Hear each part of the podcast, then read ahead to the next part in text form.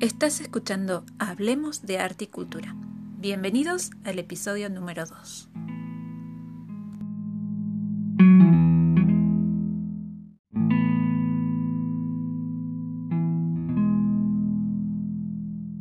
Este episodio está dedicado especialmente a mis nuevos alumnos y alumnas en el curso de Danzas de la India, Autopercepción y Entrenamiento.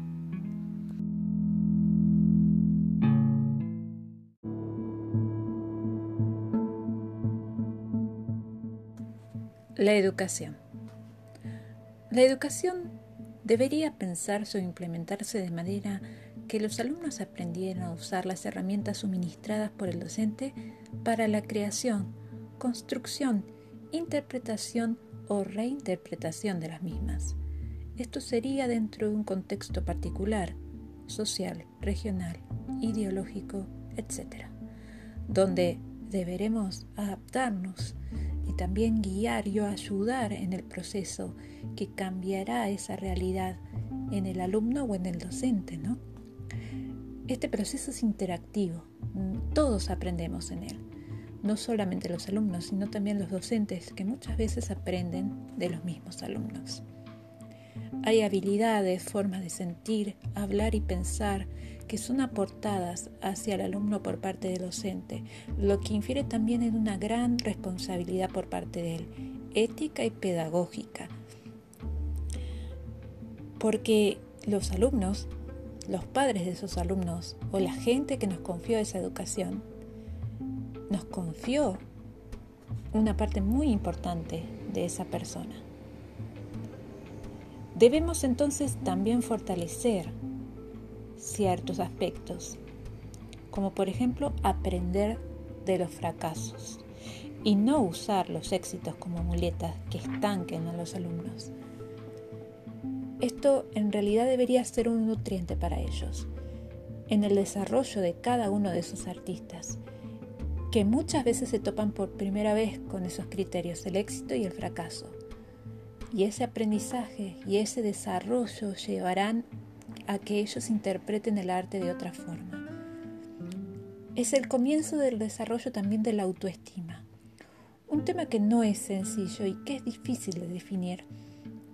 Depende fundamentalmente a veces del apoyo ofrecido desde fuera y hacerle ver a ese alumno, a esa persona, que ese fracaso se puede convertir en una segunda oportunidad, que honrar un intento fallido puedes llevarlo a lograr lo que quería. Dialogar al respecto para que no sienta que porque algo salió mal, esto queda fuera de sus planes. No es raro que en las escuelas o clases a veces esto sea muy difícil de manejar. El autoestima eh, es un ámbito distinto al del docente en general, ¿no? No todos los alumnos aparte poseen la capacidad de procesar las exigencias de un entorno educativo y convengamos que los entornos educativos están creados para educar uniformemente sin tener en cuenta las diferencias entre sus alumnos. Esto varía, ya sea por los estados anímicos, sociales, culturales, ideológicos o por los mismos problemas o traumas que puede acarrear una persona. Como educadores culturales debemos ayudar a nuestros alumnos que ya crecen en una cultura a reconocer otras, conocerlas y respetarlas, de manera que también a través de esta puedan encontrar su propia identidad.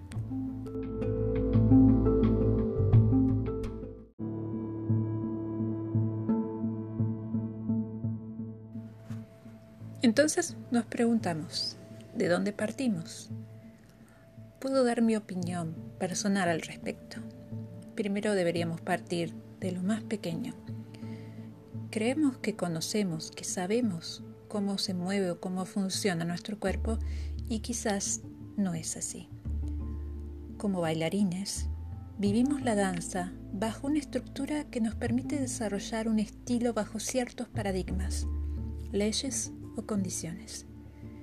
Esta estructura nos guía y nos condiciona. Es necesaria y al mismo tiempo limita nuestra capacidad de establecer nuevas formas de vincularlos con la danza y con nuestro cuerpo. Nuestro cuerpo es un medio por el cual nos expresamos, creamos y nos comunicamos.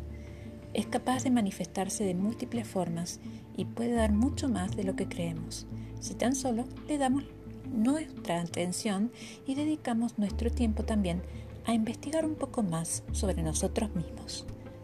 Hay un antes y un después luego de esa búsqueda, que se ve reflejado en nuestra danza y en nuestra forma de expresarnos y relacionarnos con nosotros mismos, el entorno y hasta el público.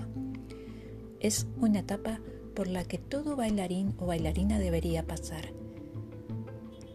Es un viaje sin retorno a sí mismo, pero redescubrirse como ser, como intérprete y como creador lleva su tiempo y un proceso que es personal para cada uno.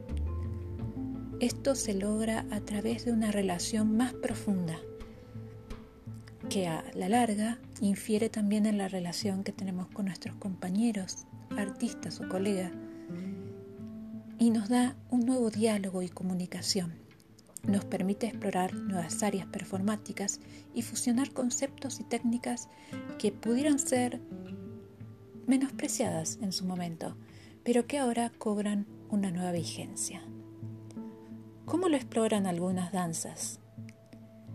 Por ejemplo, en danzas de la India se fusionan todas las áreas artísticas en el intérprete, que es un artista por demás completo.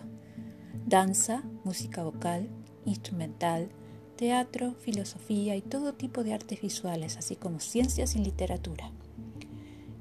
Todo esto es un gran todo que se integra en el intérprete. La parte expresiva es relativa al concepto de Abhinaya, que está referido en el gran compendio de las artes llamado Quinto Veda o el Natya Shastra.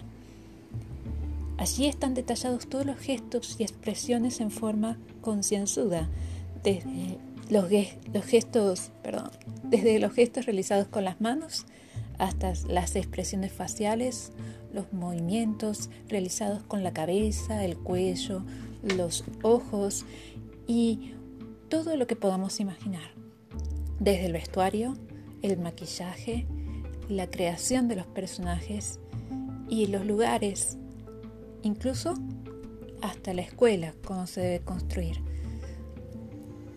Todo muy, muy detallado para que el producto final, volcado al intérprete, dé como resultado lo que formalmente llamamos un artista completo. Ese artista completo es capaz de crear, de producir lo que se llama el goce estético, que más adelante detallaremos con más profundidad. De esta manera el bailarín nos transporta a su mundo, su historia, su pensamiento y su forma de sentir. Con un gesto, con una pequeña expresión, transporta realmente al espectador, ya sea uno, unos pocos o cientos, a ese lugar, a ese micromundo que creó para ellos.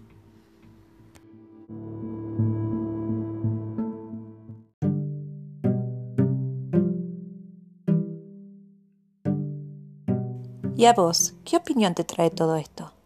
Podés escribirnos a hablemosdearteYcultura.outlook.com para dejar tu opinión o proponer otros temas para debatir.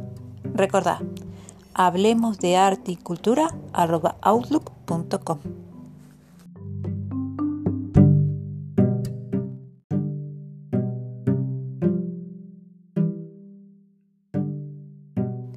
Hablemos de palabras.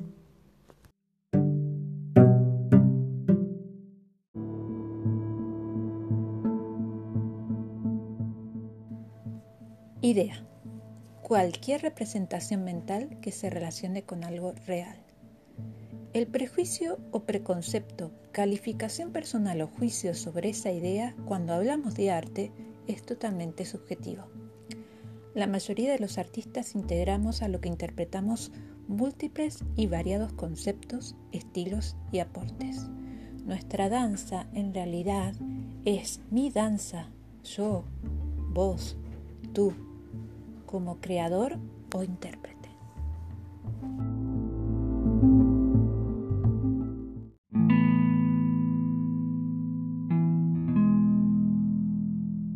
Me despido por ahora entonces hasta el próximo episodio. Ayer, hoy y siempre hablemos de arte y cultura. Saludos a todos.